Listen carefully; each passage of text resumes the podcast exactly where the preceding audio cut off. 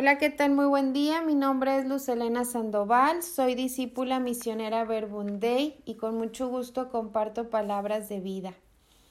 Iniciamos este momento eh, con una oración. En el nombre del Padre, del Hijo y del Espíritu Santo. Amén. Gracias Jesús por este momento de escuchar tu palabra. Gracias por ser nuestra fortaleza, nuestra roca firme. Concédenos, Jesús, un oído muy atento, abierto a la escucha, que aprendamos a escucharte a ti y también a escuchar a las personas que nos rodean y así abrirnos a tu voluntad. Lectura del Santo Evangelio según San Mateo. En aquel tiempo Jesús dijo a sus discípulos, no todo el que diga Señor, Señor entrará en el reino de los cielos, sino el que cumple la voluntad de mi Padre que está en los cielos. El que escucha estas palabras mías y las pone en práctica se parece a un hombre prudente que edificó su casa sobre roca. Vino la lluvia, bajaron las crecientes, se desataron los vientos y dieron contra aquella casa, pero no se cayó porque estaba construida sobre roca. El que escucha estas palabras mías y no las pone en práctica, se parece a un hombre imprudente que edificó su casa sobre arena. Vino la lluvia, bajaron las crecientes, se desataron los vientos, dieron contra aquella casa y la arrasaron completamente. Palabra del Señor. Gloria a ti, Señor Jesús. No todo el que diga Señor, Señor entrará en el reino de los cielos. Yo iniciaba mi oración preguntándole a Jesús qué significa entrar al reino de los cielos. Y lo que iba entendiendo es que Jesús no nos habla pues de solo, eh, pues de la muerte, de si que cuando muera voy al cielo, no voy al cielo y tal, y me hacía recordar el Evangelio este de Lucas 17 en el versículo 21, cuando Jesús dice, el reino de Dios está en medio de ustedes. Cada día podemos vivir dentro del reino de los cielos. No tengo que esperar a morir, porque no es, no es solo el más allá sino que desde hoy, desde ya, puedo vivirme dentro del reino de Dios.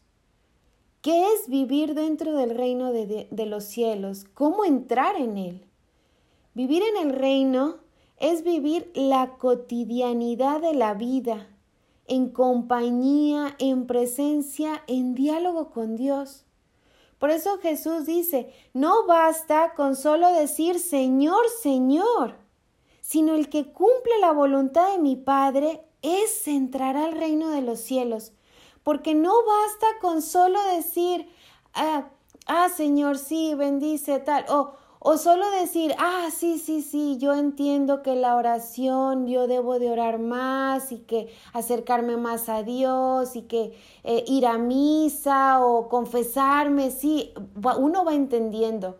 Pero si no lo haces, eso que entiendes, si no cumples, si no obedeces a lo que vas entendiendo, pues no entrarás al reino de Dios, de los cielos.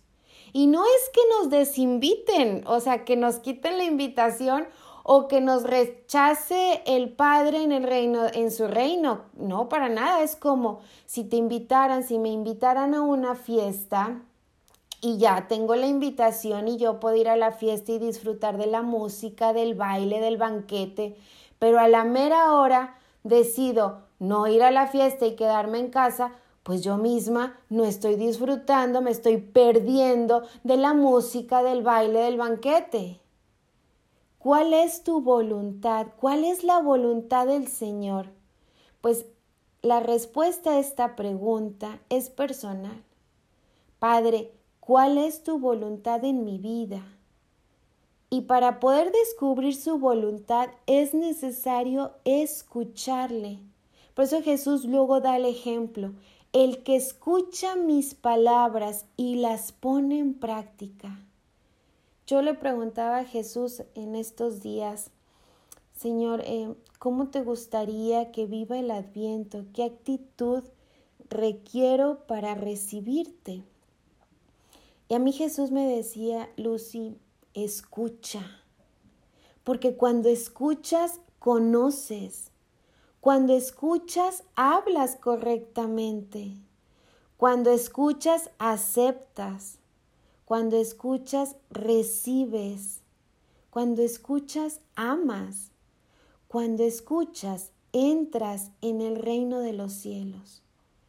Y esta escucha que entiendo que Jesús me invita es escuchar su palabra, escucharle a Él, pero también es escuchar a los que me rodean, a mis hijos, escuchar a mi esposo, escuchar a mi madre, que por cierto hoy cumple años y ofrezco este momento por el don de tu vida, mamá. Escuchar al hermano, pero por el contrario, cuando no escucho, ¿qué pasa? La no escucha es el no a la aceptación, no te acepto. Al no conocimiento, yo ya no conozco más, me quedo con lo poco que sé o que conozco. La no escucha es no recibir. El que no escucha se cierra. Cuando yo no escucho, me cierro, me vivo ensimismada. Ay, yo cómo sufro, ay, yo cuánto trabajo, ay, yo, yo, yo, yo, qué incomprendida, ay, y la víctima. La escucha abre a nuevos horizontes, a nuevas posibilidades, abre al cambio, a la transformación. La escucha a Dios, la escucha a las palabras de Jesús, abren también a la confianza. El que escucha mis palabras y las pone en práctica. Poner en práctica las palabras de Jesús es cuestión de confianza. Si un extraño me dice, dame tu domicilio y te enviaré algo, pues no se lo voy a dar porque desconfío de él, no lo hago. Pero si un amigo me dice, dame tu domicilio que te quiero enviar algo, yo confío porque es mi amigo y se lo doy. La confianza nos hace cumplir la voluntad de Dios. Me ayudaba mucho esta lectura de Isaías 26, ahí en el versículo del 1 al 6 dice, abran las puertas para que entre un pueblo justo que cumple fielmente y se queda firme. Tú la guardas en paz porque confía en ti. Siempre confíen en Yahvé, sí, en Él, pues Yahvé es la roca para siempre. Confiar en nuestro Dios, siempre confiar en nuestro Dios.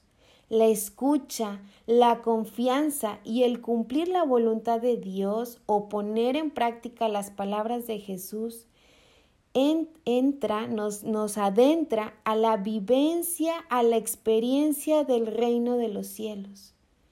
Vive en, en una casa firme. Vivimos con firmeza, con fortaleza. Es vivir en el reino de Dios. Y vivir en el reino de Dios no significa no tener dificultades o problemas o tribulaciones. Más bien, vivir en el reino de Dios es vivir estas dificultades, estos problemas, estos vientos, lluvias de las que habla la palabra de Dios, el Evangelio, vivirlas con Él. Y como dice San Pablo a los romanos ahí en capítulo 8, versículo 31, ¿qué más podemos decir? Si Dios está con nosotros, ¿quién estará contra nosotros? Mamá, Mamá María, Madre de Cristo y Madre nuestra, tú que supiste escuchar y poner en práctica la voluntad, la palabra de Dios, ayúdanos a vivir este tiempo de adviento en la escucha, confianza y cumpliendo la voluntad de Dios.